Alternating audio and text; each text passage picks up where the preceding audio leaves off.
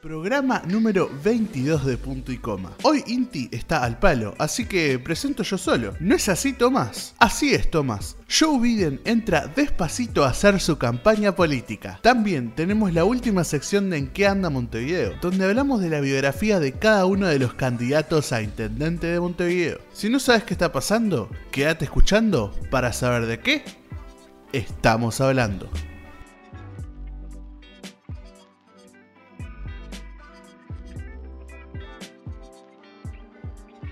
So if you weren't convinced by Eva and Ricky, maybe you will be con- convinced by me. Go to iwillvote.com. Voyabotar.com. Seriously, do it now. Register to vote and make a plan for when and where you're going to do it. And text todos to 30330 to find out more ways to get involved in this campaign. Nothing less than the future of our country is on the ballot in November, and we cannot let nuestras familias down. Es con gran orgullo presentarles el vicepresidente. I'm honored to present Vice President and the future President of the United States, Joe Biden.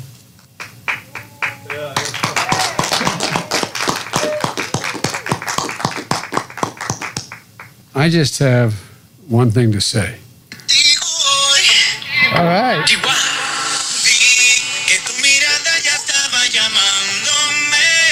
There you go. Dance a little bit, Joe. Come on. I'll tell you, man. I tell you what, if I had the talent of any one of these people, I'd be, I'd be elected president by acclamation.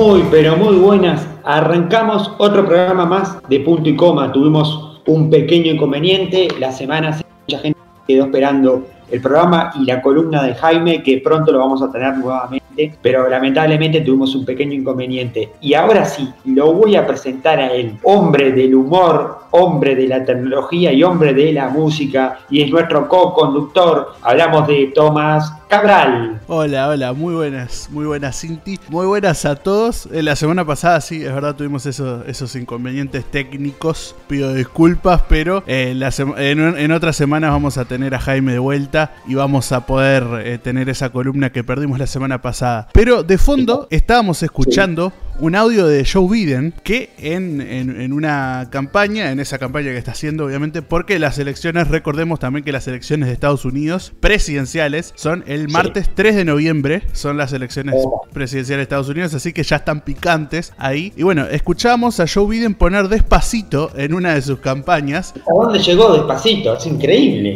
la verdad, llegó hasta la campaña de Joe Biden. Pero bueno, vamos a contar un poco el contexto también de todo eso, ¿no? Sí. En esa campaña que estaba haciendo Joe Biden, que se llama Todos con es opositora a Trump, ¿no? Eh, ahí va, el candidato opositor a Trump en este caso. Y que apoya y que es apoyado también por muchos latinos. Exactamente, esta campaña se llama Todos con Biden, en español, así, Todos con Biden se llama, que es un, es, es- es un tomar un statement, no sé cómo decirlo en español, como tomar una Sí. bandera de apoyar a los latinos, algo que también recordemos que Trump en su propia campaña hace tiempo allá contra Hillary Clinton, eh, la campaña Sí. de Trump era en realidad en contra de los latinos, eh, de hacer el muro. de digamos que Trump siempre tuvo una postura, bueno, con todo el tema latino muy en contra, y creo que esta campaña que se está haciendo tiene mucho de latino, y bueno, como también vos decía el audio ahí, figuras eh, de la música latina, como hablamos de Luis Fonsi con un, un temón, como es Despacito, ¿no? Sí, bueno, un temón que llegó a literalmente todo el mundo. Y en, en esta presentación de campaña estaba eh, Eva Longoria, Ricky Martin, eh, Luis Fonsi, o sea, famosos latinos, digamos. Eh, esa era. era famosos como- latinos que residen en Estados Unidos y que bueno, y que son muy conocidos por la música, porque estamos hablando de gente que como Ricky Martin, que bueno, que es famoso en todos lados del mundo. Claro, Ricky Martin es, es famoso en todo el lado del mundo. Faltaba Shakira acá, pero bueno, por ahí no, no, no- no sabemos de, de qué Shakira, si es de izquierda o de derecha, porque también recordemos que estaba con el hijo de... ¿Te acordás del hijo del presidente? Eh, Sí, exactamente. Uno, eh, no me recuerdo ahora el nombre, pero estuvo con hijo presidente, bueno, y ahora está con, con Piquete, el jugador de fútbol de Y, Barcelona. y ahora está Está con Barcelona. Pero bueno, sí, sí, estoy nombrando eh, a Shakira porque son eh, latinos que triunfaron en Estados Unidos también. Eso, eso Claro. es, ot- es otra cosa, otro, otra característica. Pero creo que, creo que lo de Luis Fonsi, de que pusi- digo, un candidato de Estados Unidos, se subieron a Trill, como sabemos todos, eh, eh, ese protocolo que hay de, bueno, de como lo hacen siempre los candidatos, y que agarre su celular y vulgarmente, porque lo hizo él, ponga despacito, ¿no? Sí, sí. un poco, como dirían los españoles, cutre. Un poco raro fue porque lo puso con el celular. Antes de eso lo había presentado Luis Fonsi y apenas entra Joe Biden pone con su celular despacito. Y bueno, eso hasta ahí sería la, la- la noticia, pero hay otra cosa en, la de- en donde Trump, su propia... Hubo réplica, ¿no? Hubo una réplica. hubo réplica. Hubo una réplica Por- de Trump. Claro, una réplica de Trump. Y Trump que, como buen eh, político, no sé si buen político, pero digamos como el mundo de las redes, mete a Twitter, vio que la política en Twitter tiene como eso de, bueno, voy a escribir un tweet especialmente para, bueno, hacerlo viral. Bueno, Trump tiene eso, ¿no? Sí, Trump eh, sabe generar polémica. Eso es algo que sabemos todos. eh, básicamente así ganó la campaña anterior, ga- ganó la, la presidencia actual de Trump. eh, básicamente la ganó a base de, de polémicas contra Hillary. Clinton. Pero la, la réplica que hubo en este caso fue compartir el video de Joe Biden pasando despacito, pero con el audio eh, manipulado. En vez de pasar despacito, estaba pasando una canción de NWA, NWA, de Niggas with Attitude. Digo niggas, eh, que, que es, es una palabra muy fuerte en Estados Unidos en realidad. Sí. Eh, muy, muy con esa, esa terminología racista, pero estamos diciendo acá solo para informar y además eh, a- acá no tiene ese peso como en Estados Unidos, ¿no? Pero bueno, una banda de, de- de rap donde salió Ice Cube y, y todos esos raperos famosos, una banda que la verdad a mí me gusta mucho, eh, me gusta más Randy MC, pero no tiene nada que ver porque NWA es más rap protesta, ¿no? Y Trump compartió un video eh, con ese video de Joe Biden manipulado, como si estuviera pasando una canción de NWA, que no habría tanto problema, pero bueno, Trump lo pasa como si fuera un video real, es un video manipulado. Es más, Twitter le puso abajo eh, video manipulado para que la gente que viera ese tweet de Trump supiera que es un video manipulado. Y estamos hablando de una campaña que, bueno, que está pasando por varios puntos, porque no, no tenemos que dejar de afuera del tema del COVID y el tema de los incendios en Estados Unidos, que bueno, que eso, quieras o no, eh, y también la ola del, bueno, de los de lo que está pasando con el tema racial y el tema de la policía y algunas manifestaciones y también muchos hechos que se han visto, se han vivido de violencia, que bueno, que a Trump no le están jugando a favor. Sí, ¿Verdad? es que, sí, sí, es que en realidad cualquier persona que haga la campaña opositora a Trump la tiene bastante fácil, digamos la verdad. O sea, la tiene muy fácil porque el pueblo en sí ya está en contra de Trump.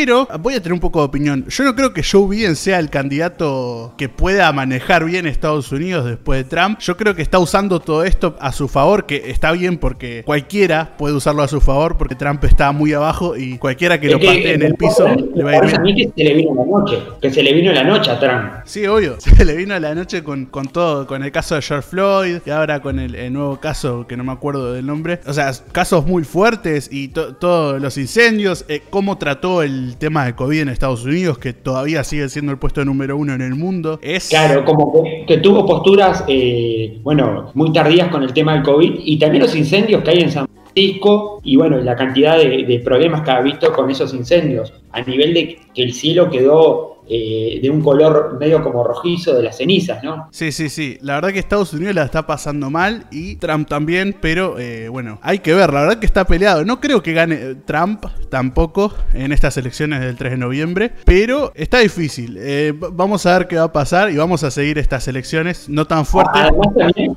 se dudó incluso de cambiar la fecha por un tema del COVID y por un tema de que, bueno, algunos decían que a Trump no le estaba beneficiando los votantes, ¿no? También una cosa que está pasando en el mundo es que cada país está en contra de su gobierno, pero en realidad tendría que estar en contra del COVID. Eso es una cosa importante. Por ejemplo, Argentina está muy en contra de su gobierno actual por acciones que está tomando contra, contra el COVID, o sea, la cuarentena obligatoria, que es bastante efectiva, así que... Sí, tenemos una Argentina que está muy complicada en estos, momentos con el COVID y que bueno, como vos decís, el, el gobierno de, de la nación está tomando medidas y también sabemos que es una Argentina que, bueno, eh, creo que es una película que nosotros ya la estamos logrado ver de una Argentina eh, totalmente destrozada. Yo no, no quiero hacer comparaciones porque mucha gente empieza a comparar con años atrás, con la crisis aquella famosa del 2001, Aquella, aquella imagen de Dualde saliendo en un helicóptero. Digo, creo que era Dualde o de la Rúa. No, no, era Dualde, era de la Rúa. Y también de, la Rúa,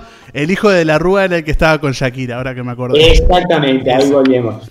Toda la conexión. Y no quiero volver a, a esos tiempos. Bueno, si vamos un poco más atrás, tenemos a Menem. Digo, una Argentina que lamentablemente es como que está, no, sale de una y se mete en otra. Es complicado. Y ahora una Argentina que, bueno, eh, que esto también, digo, Argentina y Brasil, que son dos potencias en América, están caídas y esto al Mercosur obviamente que es, es como un eructo fuerte en la cara, ¿no? No, no, es que yo creo que lo del COVID es algo que hay que tomarlo eh, objetivamente, le, afecta a todos por igual y hay mucha gente que por ejemplo está desprestigiando a Alberto Fernández como también hay gente que está desprestigiando a, a la calle Pou por abrir cosas y cerrar otras, eh, yo creo que es independientemente del partido. Además, Luis y Alberto empezaron su, su mandato con el COVID.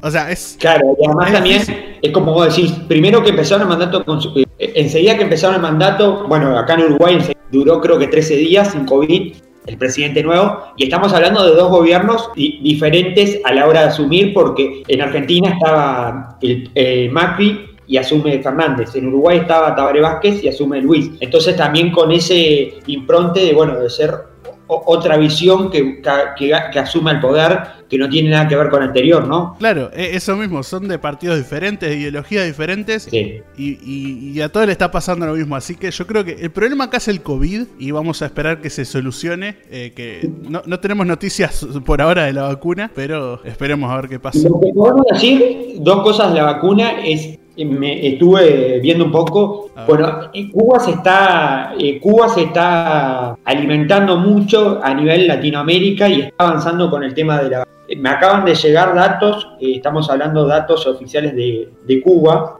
en estos momentos, donde se está hablando de que primera vacuna diseñada y desarrollada en América Latina tiene la autorización para realizar ensayos clínicos contra la COVID-19. Eso es un mensaje de, bueno, de, relacionado a lo de Cuba. También tenemos, Rusia sigue dando, bueno, como mensaje respecto a su vacuna y dice, y dice que lo principal es América y quiere, y quiere que América sea su principal comprador y implementarla en América. Y se habla de que posibles países que podrían probar esta vacuna entre los primeros estaría Venezuela, por la gran relación que tiene actualmente con Venezuela. una rara decisión, eh, Venezuela como... Porque Venezuela no, no es el, país de Latinoamérica con más casos, creo. No, no pero eh, se habla que Rusia quiere, bueno, vender, obviamente que vamos a hablar en, términos también económicos que la vacuna es un negocio, ¿no? Es todo, eh, no es todo cura, sino también es el tema del negocio. Se habla de que, bueno, de que Rusia eh, eh, empezó a promocionarla y a incitar que, bueno, que los países principales, los principal, el principal continente tiene que ser Latinoamérica, y se habla, se dice que, bueno, los que tienen más relación con Rusia podrían ser los primeros en tener esta vacuna en América. También hay una discusión grande que, bueno, muchos médicos te están diciendo que no hay que comprar nada hasta que la Mundial de la Salud avale una de las vacunas o algunas. Se habla también de que ya hay vacunas que, bueno, que están teniendo efectos nocivos en algunos pacientes.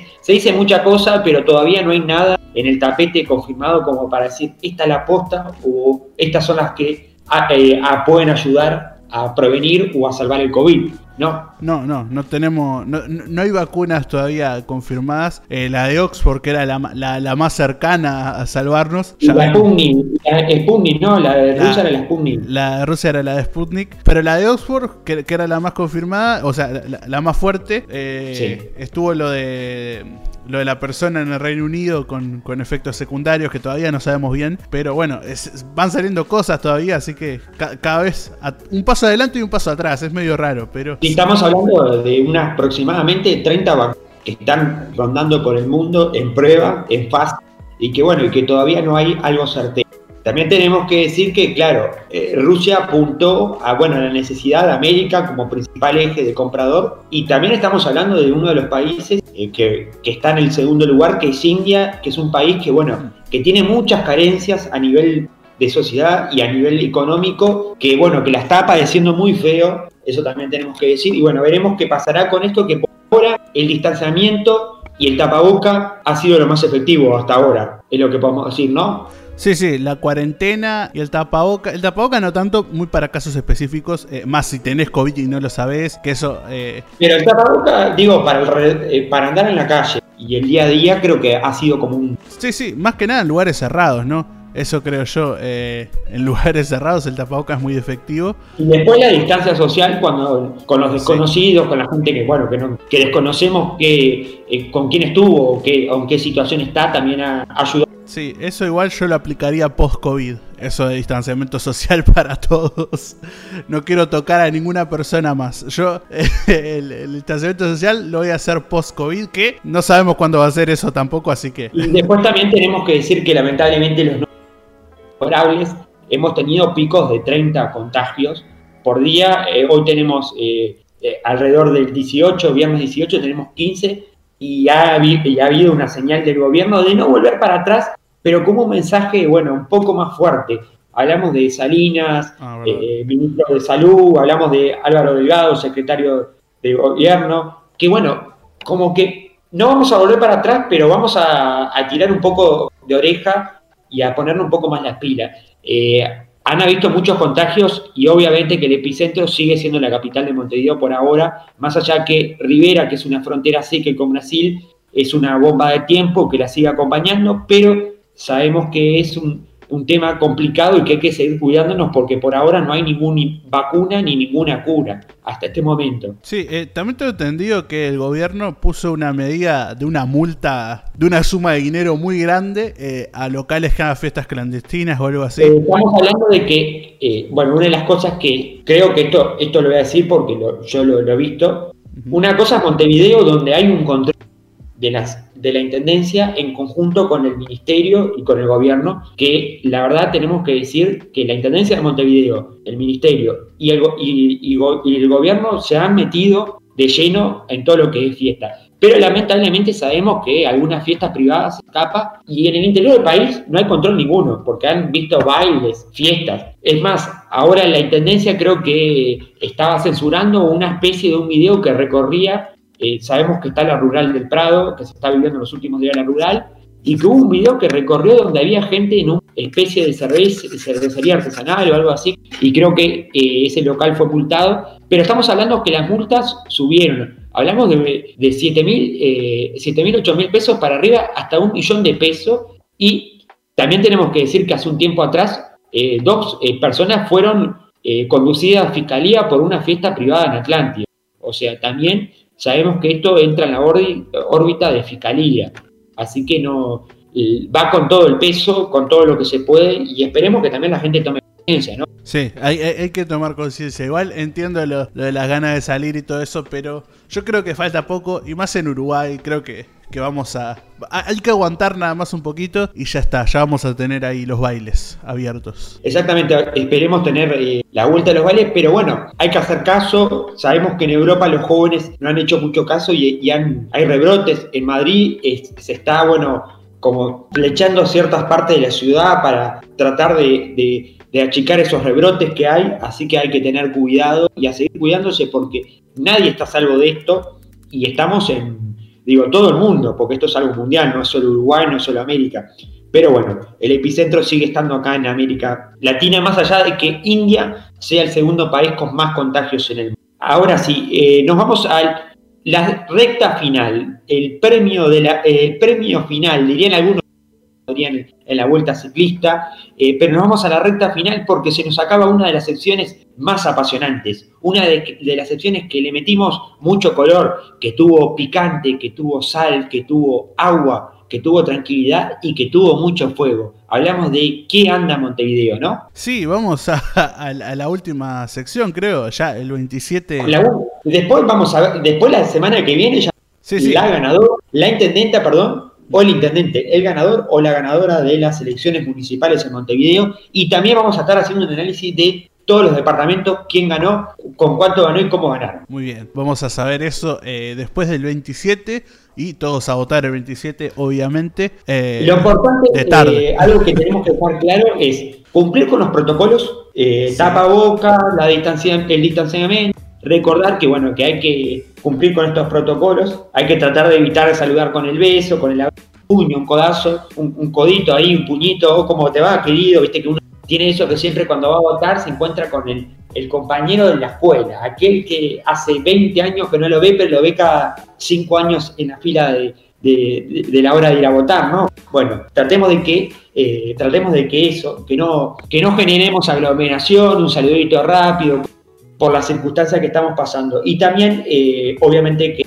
invitar a la gente que, bueno, que vote, que lo haga como tiene que ser, con responsabilidad y con la libertad que hay, que es algo lindo que estemos en democracia y que podamos elegir, ¿verdad? Sí, lo, importante es estar en democracia, pero eh, vamos a, ahora lo que vamos a hacer, como es el último programa de, de En qué anda Montevideo, vamos a hablar de la biografía de todos los candidatos que hay para intendente de Montevideo y leer las biografías de Twitter y eh, algunas curiosidades de, su vida personal, ¿no? Exactamente. Bueno, primero vamos a arrancar a decir que Montevideo tiene ocho candidatos a las elecciones eh, municipales.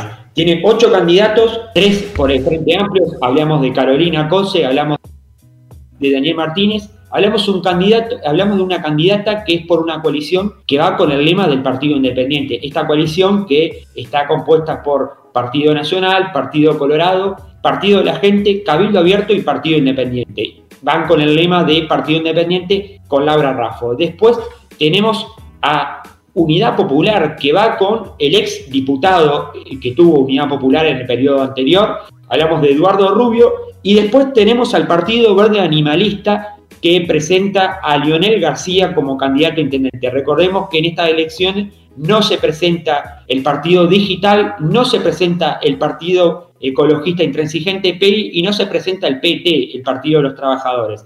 También hay que decir que no llegó a los votos necesarios que tenía que tener la concertación, partido que se creó en, el periodo pasado, de elecciones municipales, donde eh, presentaba tres candidaturas. Recordamos la candidatura más famosa que fue la de eh, Gardo Novik. Bueno, este partido tenía que llegar a pasar los 500 votos en las elecciones nacionales y como no les pudo pasar, no se puede presentar para, para las elecciones municipales. Tenemos que decir que hay 38 listas por el Frente Amplio, 26 por la coalición. Recordemos que de las 26 listas hay una lista que es la lista número uno que representa todo el Partido Nacional. Después cada partido tiene más de una lista.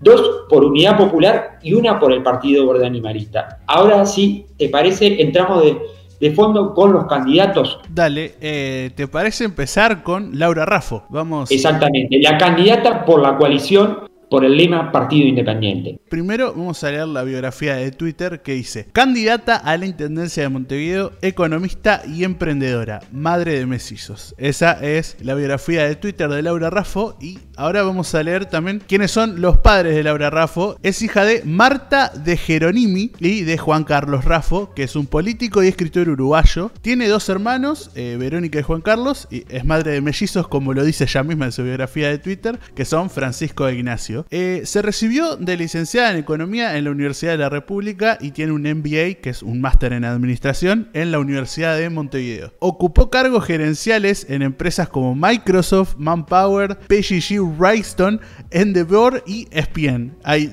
dos, lugares que no conozco, pero ESPN y Microsoft, la verdad, eh, bastante importante. Es conferencista y escritora, reconocida por su libro La economía al alcance de todos y sus análisis económicos en Telemundo. Actualmente es directora e inversora en Mind Nutrition, primer emprendimiento de medicina funcional en Uruguay y la región, apoyado por la Agencia Nacional de Investigación e Innovación, la, ANI. Eh, en 2019 fue reconocida como la octava líder empresarial de mejor reputación corporativa de Uruguay por la investigadora internacional Merco y el diario El País, destacándose su labor en el desarrollo del ecosistema emprendedor local. Es activa defensora de los derechos de la mujer y desarrolló junto al BID el programa Más Emprendedoras que benefició a más de 4.200 uruguayas. Eh, integró el consejo directivo de la Organización de Mujeres Empresarias del Uruguay, la OMEU, del cual es miembro fundador.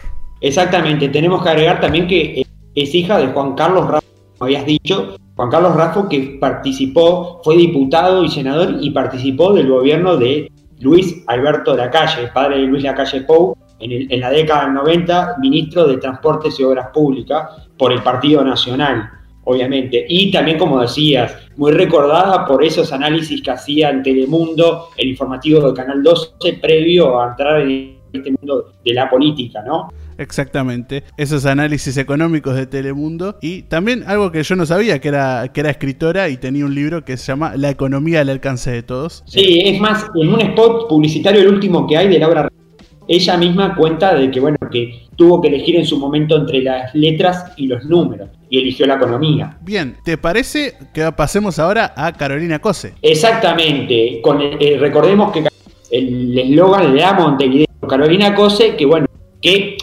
para agregar un punto antes de arrancar, fue eh, candidata tiempito atrás.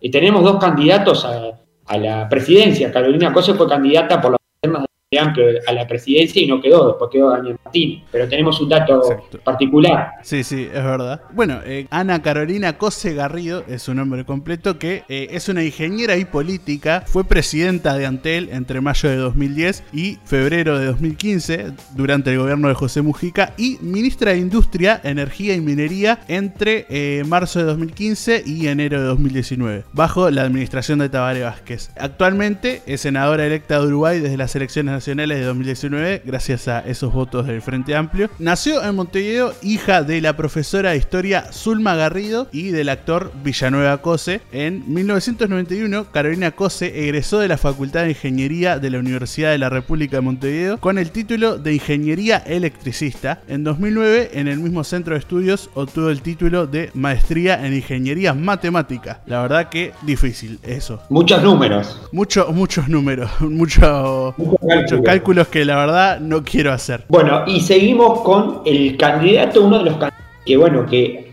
como que digamos que arranca todo esto de, de la política eh, partidaria, porque hablamos de Álvaro Villar Ballesteros. Álvaro Villar Ballesteros, que, bueno, que en enero oficializó su candidatura a. El lema Actitud Montevideo y que hoy es el acento de lo que importa, es el lema de Álvaro Villar Ballesteros, que nació el 17 de junio de 1963, hijo de la enfermera y docente Aide Ballestero y del médico Hugo Villar, quien fuera el primer candidato del Frente Amplio en las elecciones del 71. También recordemos que eh, Hugo Villar fue director del Hospital de Clínica donde se crió eh, Álvaro Villar. Entre 1974 y 1984, junto a su familia, se exilió en Cuba y en España. Al regreso estudió en la Facultad de Medicina donde se especializó en neurocirujano, eh,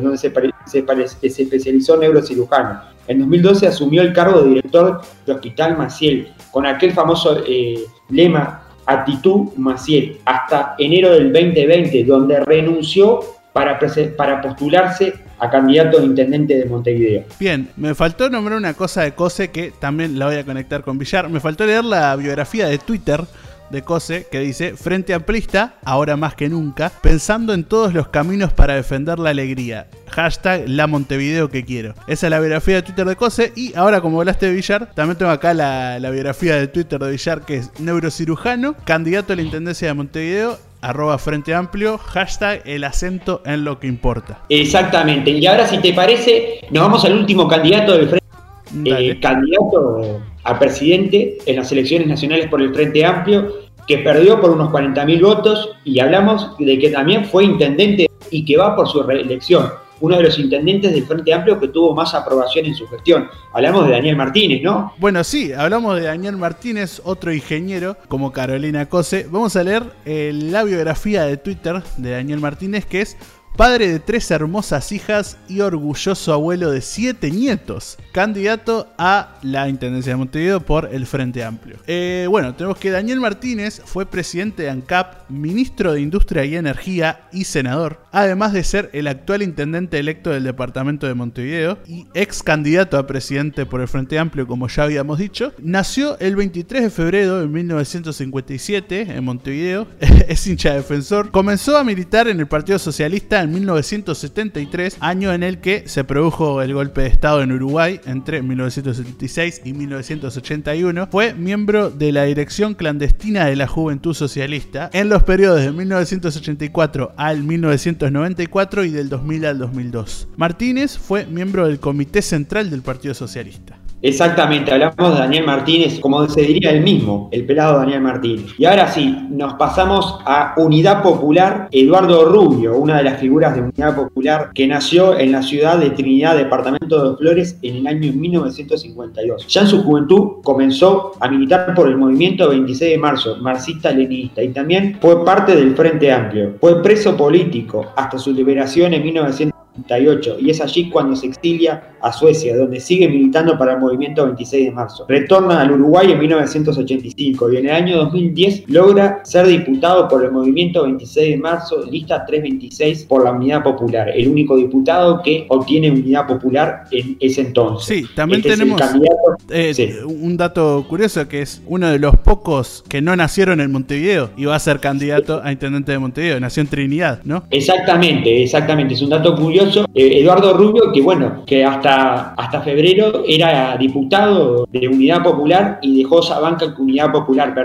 Recordemos que la eh, Unidad Popular logró la banca en el periodo anterior, donde entró Eduardo Rubio como único diputado, y bueno, esta vez no pudo lograr mantener la banca y ahora va como candidato a Montevideo como intendente. Luego tenemos que hablar del último partido, partido joven, porque hablamos de 2018 hablamos de un partido que tiene algo particular, ¿no, Tomás? ¿Qué tiene en la foto? Sí, está él con un perro, ¿no? Exactamente. Tuvimos, primero quiero agradecer el Partido Verde Animalista y muy pronto a Lionel lo vamos a tener por acá, que vamos a estar hablando de todo un poco y queremos decir porque esa foto eh, generó como un poco de polémica en las redes, porque solo en Uruguay pasa que hay una lista con un el candidato que está abrazado con un perro, ¿no? No, pero tiene lógica con el nombre del partido, ¿no? El Partido Verde Animalista y hay un perro. Yo le veo lógica, la verdad. Queremos decir que, obviamente, está más decir que la Corte Electoral avala eso, que obviamente que primero se habló dentro del partido, se pidió permiso dentro del partido y luego se preguntó si en el reglamento de la Corte Electoral entraba de que, bueno, que él estuviera con un perro es algo histórico eh, porque generalmente se ve al candidato con su equipo o al candidato solo, pero nunca se lo ve con un animal, con un perro, ¿no? No, no, eh, es un, gran paso para los perros que quieran ser presidentes en el futuro. No, no me diga eso, que nos vamos a pelear con el Partido Verde No, no, no, todo bien con el Partido Verde Animalista, es un chiste, un bueno, chiste. Le voy a contar eh, Leonel García Laviano. Nació en Montevideo el 12 de octubre de 1925. Docente y tiene una particularidad. Leonel García Laviano perdón, eh, militó desde muy joven en las filas del Partido Comunista. Luego eh, decidió bueno, empezar su camino en esta carrera política cuando allá por el 2014 fundó otro partido que hoy insiste. Hablamos del Partido Ecologista Intransigente, hablamos del PERI. Luego decidió bajarse del partido, del Partido Ecologista Intransigente cuando en el 2018 funda el Partido Verde Animalista. Hoy, eh, Partido Verde Animalista que tuvo la candidatura a presidente de eh, Salles Loriel y luego se bajó del partido, este partido que parecía que no se iba a presentar, pero al final se termina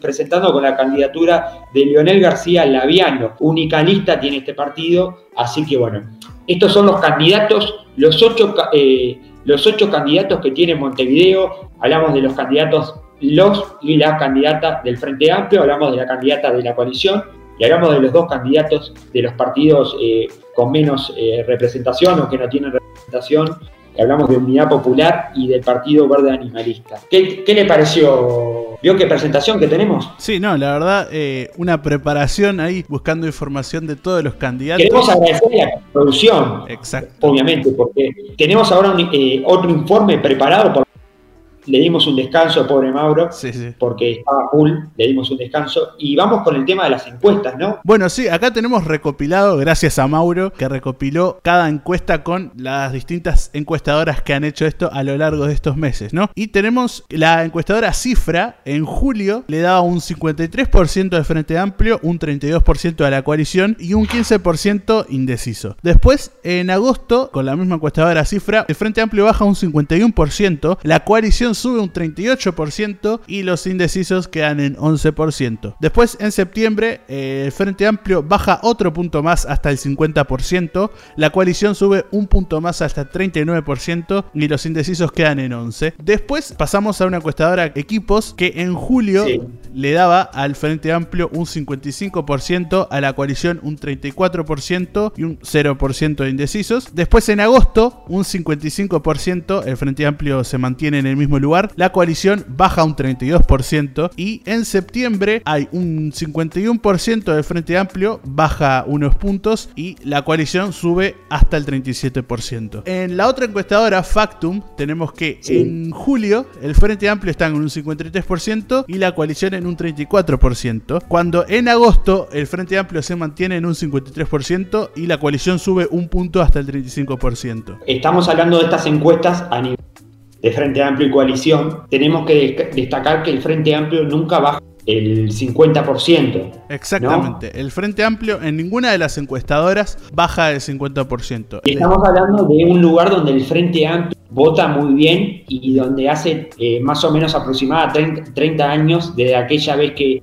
Tabaré Vázquez asumió como intendente, hasta pasando por las intendencias de Mariano Daría, Arán y bueno, el propio Daniel Martínez, eh, podemos decir que Montevideo sigue siendo bastión del Frente Amplio y que estas encuestas otra vez se, vuelve- a reiterar la historia de eh, recordemos que la, vez pasada, el periodo pasado de elecciones municipales, eh, había una unión no del partido de, de tres partidos, donde estaba el Partido Colorado, el Partido Blanco y el Partido de la Gente, que habían como unido para trabajar en conjunto para y no. Y esta vez pasa de que hay una coalición y que en toda la campaña no se logra sacar una diferencia o cortar una diferencia grande. Recordemos que la coalición siempre mantiene una distancia de más de cinco puntos, ¿no? Exactamente, siempre hay una distancia de más de 5 puntos. También, eh, recordemos que el Frente Amplio tiene tres candidatos y tenemos Y acá... ahí, y ahí, perdón que le interrumpa, ahí vamos al plato fuerte. Antes de arrancar con eso, quiero decir que estuve escuchando a muchos politólogos y opinólogos del caso. Algunos nos animaron a decir, decían que Laura Rajo tiene una mínima de posibilidades, pero creo que viendo los números acá es muy difícil revertir esta encuesta, más allá de que las encuestas tienen un margen de error, pero para mí el plato fuerte está en la interna del Frente Amplio. Yo no creo que la coalición logre eh, pasar esa diferencia de, de- de- de- distancia que hay entre 9 o 8 puntos. No creo que el Frente Amplio pierda mucho y, y no creo que recupere mucho la coalición, pero sí hay una interna muy peleada. Martínez empezó arriba y donde ahora Daniel Martínez empezó a bajar y mucho, ¿no? Exactamente. Tenemos acá las encuestas de la interna del Frente Amplio, en la que no veo a Martínez altos, pero sí, yo tengo entendido que también Martínez había empezado bastante arriba, pero creo que estas son las encuestas del último mes de septiembre. Tenemos que en equipos eh, está Carolina Cose con un 19%, Martínez con un 13%, el, el más, el que está más abajo de todos, y Villar con un 16%. Estamos hablando de que Carolina Cose en estos últimos tiempos ha tomado la posta en la interna del Frente Amplio. Yo lo que puedo decir es que los números son muy justos Sí, en sí. la interna del Frente Amplio. Y también hay que recordarle a la gente que la- el, el conjunto de los votos de los tres hacen que el Frente Amplio eh, le gane a Laura Raffo. Pero si vamos a números, a números exactos, Laura Raffo es la candidata que tiene más a nivel personal. Claro, si Pero- fuera, si fuera ella como candidata, en realidad estaría más ¿Cómo? arriba que, que Carolina Cose, por ejemplo, que tiene un 20%. Exactamente, porque es la única candidata de la. Estamos hablando que el Frente Amplio tiene y que la unión de los tres candidatos lleva a, a que, bueno, al que tenga más votos se le sumen los otros dos y gane. También hay que recordar a la gente que acá no necesario llegar al 50%. Acá el que pasa al otro gana. Puede ser un 32 a 35 como un 50 a 20. Perdón, un 50, a- bueno, podemos poner un 50 a 20 o ahí. 50-20 es mucho.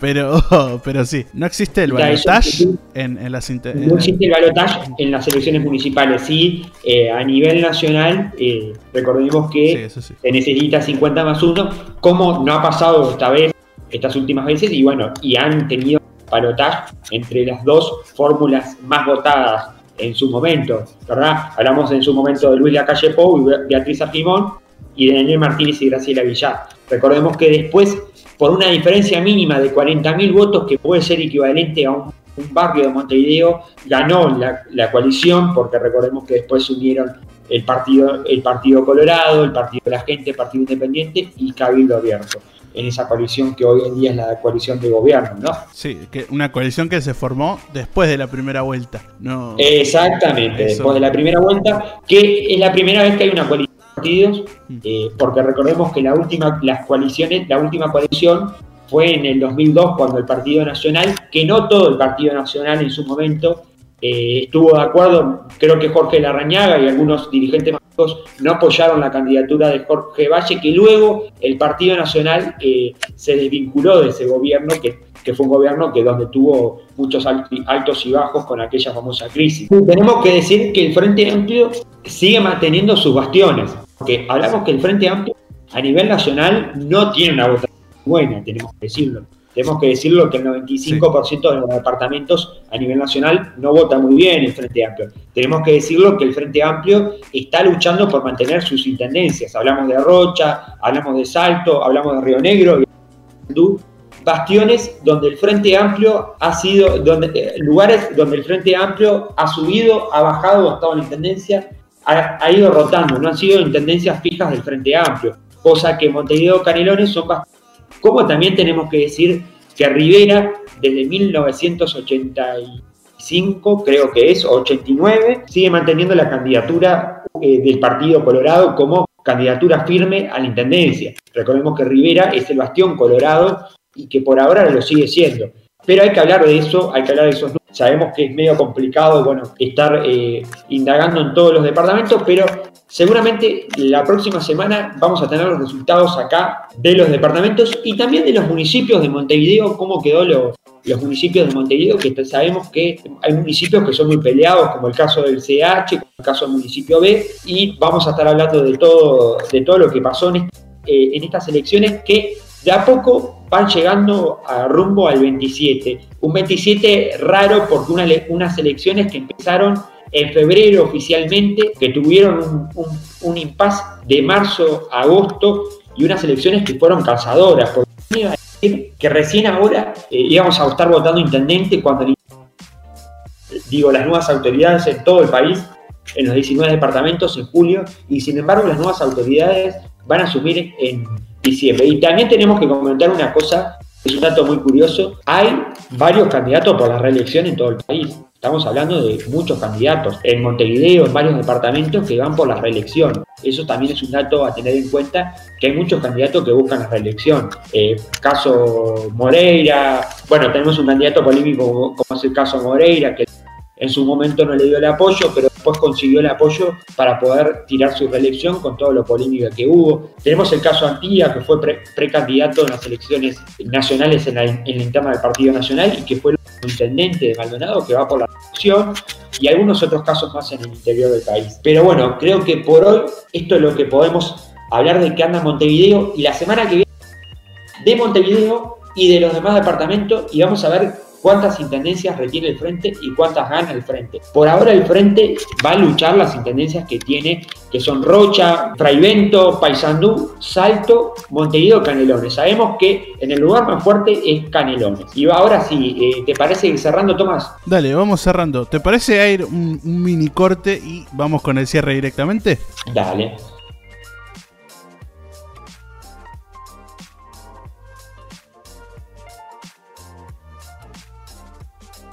Te damos la noticia y vos la interpretás como quieras. Punto y coma. Toda la información de la semana en un ratito.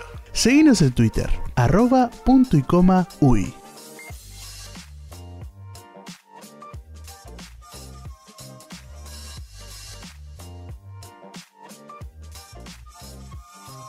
Cerramos este programa eh, Para mí es el número 23, aunque es el 22, porque bueno, el otro no salió. Primero queremos agradecer en especial a todos los partidos políticos que siempre nos abren las puertas tan gentiles.